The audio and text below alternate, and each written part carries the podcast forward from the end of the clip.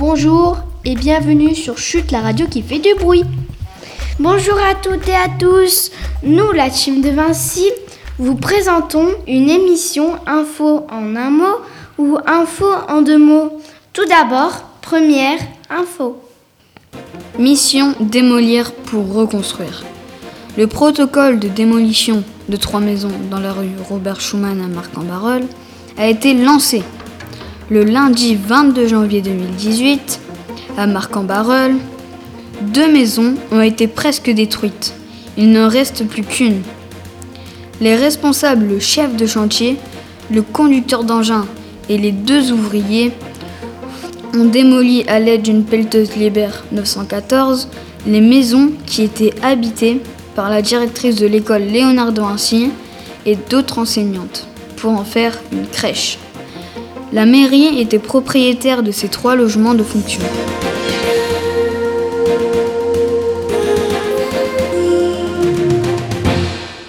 Selon vous, est-ce vrai ou faux? La réponse est vraie. Nous avons vérifié, interviewé pour écrire cet article. Mais nous avons aussi créé des fausses infos à partir de cette véritable info pour comprendre les fake news. Par exemple, si on veut faire fuir les gens, faire de la mauvaise publicité pour le quartier, on transforme la crèche en cimetière, tout en gardant le reste de l'article. Ou, pour ramener des gens, on transforme la crèche en crèche à rongeurs. Ou on construit une piscine. Ou, à la place de la crèche, on met une usine d'une certaine marque à pâte à tartiner pour faire de la publicité. Si on veut faire un canular, on ajoute qu'en creusant, ils ont trouvé de l'or qui va être donné à la mairie pour faire des projets plus ambitieux. Ou on peut faire un canular, on dit que c'est un lampadaire qui est tombé sur les maisons et on date au 1er avril.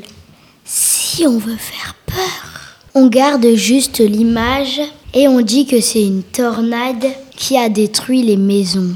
Ou, pour faire peur, on écrit qu'un pyromane a jeté une cigarette, détruit les maisons par le feu et qu'on ne l'a pas arrêté.